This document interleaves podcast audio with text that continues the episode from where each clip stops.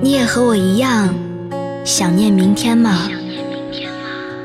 为不曾想的遇见，为未可知的约，为小小梦想的实现，为甩掉包袱，重新上路的喜悦，还是为那在转角处安静守候的可爱少年？你有故事吗？你想要听故事吗？那就带着一点点城市的余温，忘记月光，忘记烟火。有些故事只适合一个人听。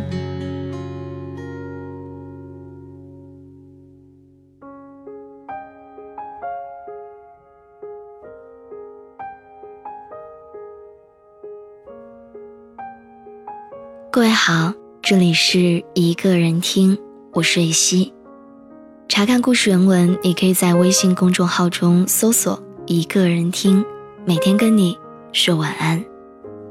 微博搜索“蕊希”，花蕊的蕊，希望的希。今天要跟你分享的故事来自谢可慧。胡子先生是我的邻居兼好友。我几乎是看着他长大的，不，我们是一起长大的。胡子先生的父亲老胡是一个商业精英，坐拥千万资产，有一家运营良好的企业。他培养儿子的目标就是要让儿子成为一个和他一样的人，然后去接他的班。在老胡的经历里，二十岁他就进了企业，成为了最底层的工人。所以在胡子先生二十岁的那年暑假，老胡就让胡子先生去了一个矿泉水厂当搬运工。那个夏天，胡子先生中了两次暑，其中一次还被送进了医院。而老胡说：“我必须要好好磨练他。”在老胡的经历里，三十岁他开始参加酒局。所以他在胡子先生三十岁那年，就带他一起去参加酒会，然后在有一天半夜，我还听到了胡子先生在楼道里哇哇大吐。老胡说：“以后会好的，会好的。”当然，我要说的远远不止这些。老胡还要让胡子先生学会理财、看历史、读励志的书籍。他说。自己的生活以前都是这样过来的，他说这些东西会带给人力量。可是胡子先生一点都不喜欢，他经常会说：“这老头子不知道是怎么想的，他是他，我是我，我一点都不想成为他。”但是在与老胡谈了几次都宣告失败之后，胡子先生用了年轻人最绝情的一种手段——离家出走。胡子先生走了之后，老胡哭得像个泪人儿。一个老男人每天在家里嚎啕大哭，看着真的挺吓人的。他跟所有的能联系的那些人都联系了，他说，等胡子先生回来之后，一定会随了他的心愿，他想做什么就做什么，他爱做什么就做什么。后来，胡子先生回来了。老胡给他开了一家画廊，胡子先生也拾起了他最爱的画笔。虽然经营惨淡，但每天都是一副高高兴兴的样子。他和我说：“他是他，我是我，我为什么要走他走过的路呢？”他跟我说这些话的时候，我真的觉得他帅呆了。而我之所以想到这些，想到胡子先生。是因为前两天我看到了一个讲座的视频，是许知远先生的。我愿做一盆冷水。他在讲座当中说，我们现在的大多数人，都在过着别人眼中的人生，可是我们自己每一个人的人生，都是不可以复制的。忽然在那一个瞬间，我就想到了胡子先生，我想到了许多很悲凉的人，那些复制。或者是被要求复制别人人生的人，小的时候，我相信你也会有过这样的经历。学校的老师总是喜欢把一个差生和一个优等生搭配在一起，美其名曰的说“榜样的力量”。我的初中班主任是一个年纪挺大的女人，她对于人的判断仅仅是停留在学习成绩上。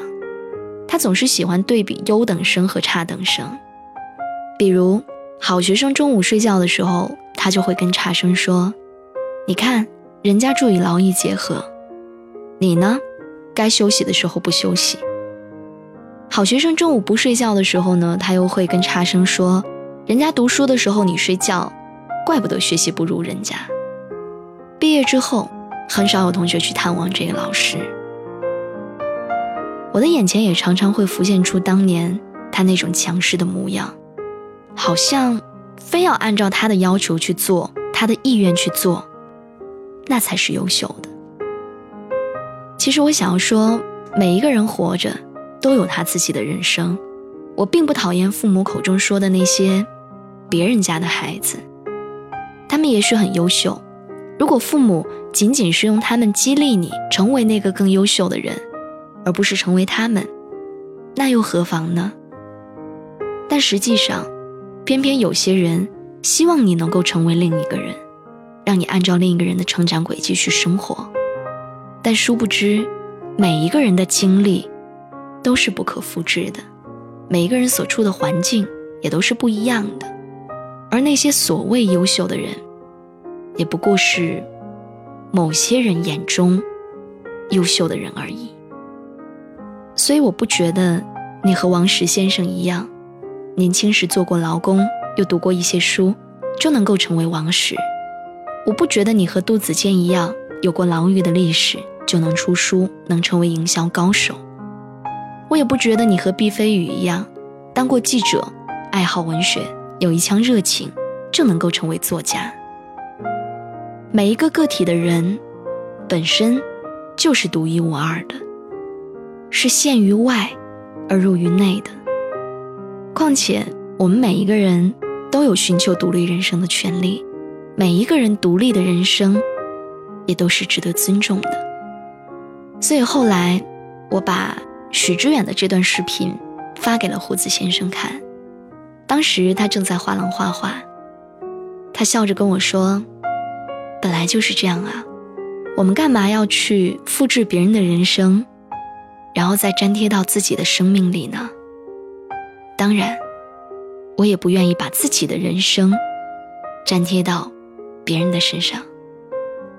所以我想要跟你说，我们每一个人都是一个全新的生命，我们都是独一无二的。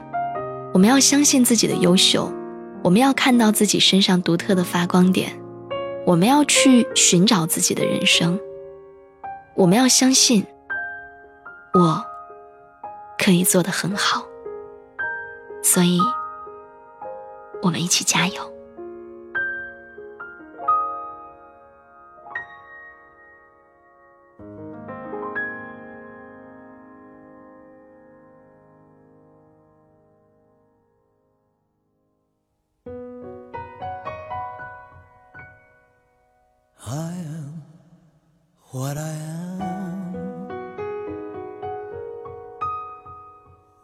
永远都爱这样的我。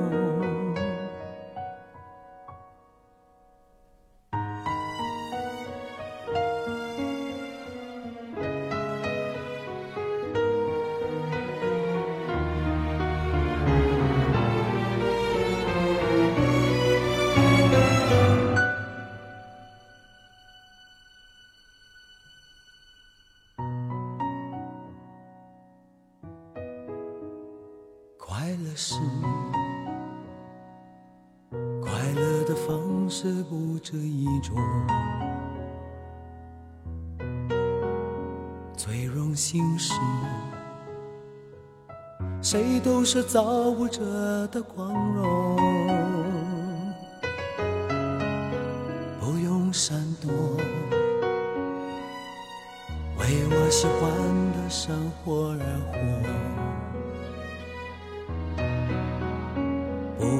活。不用奋默，就站在光明的角落。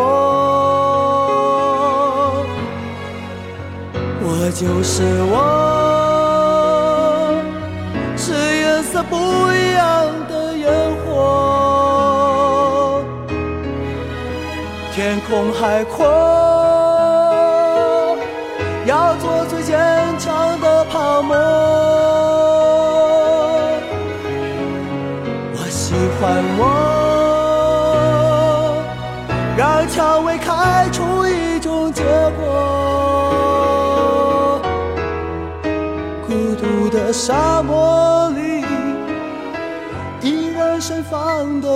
的赤裸裸。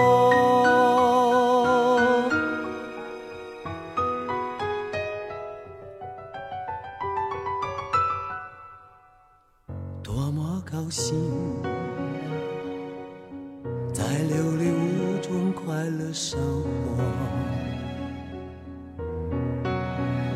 对世界说，什么是光明和磊落？就是我，是颜色不一样的烟火。天空海阔，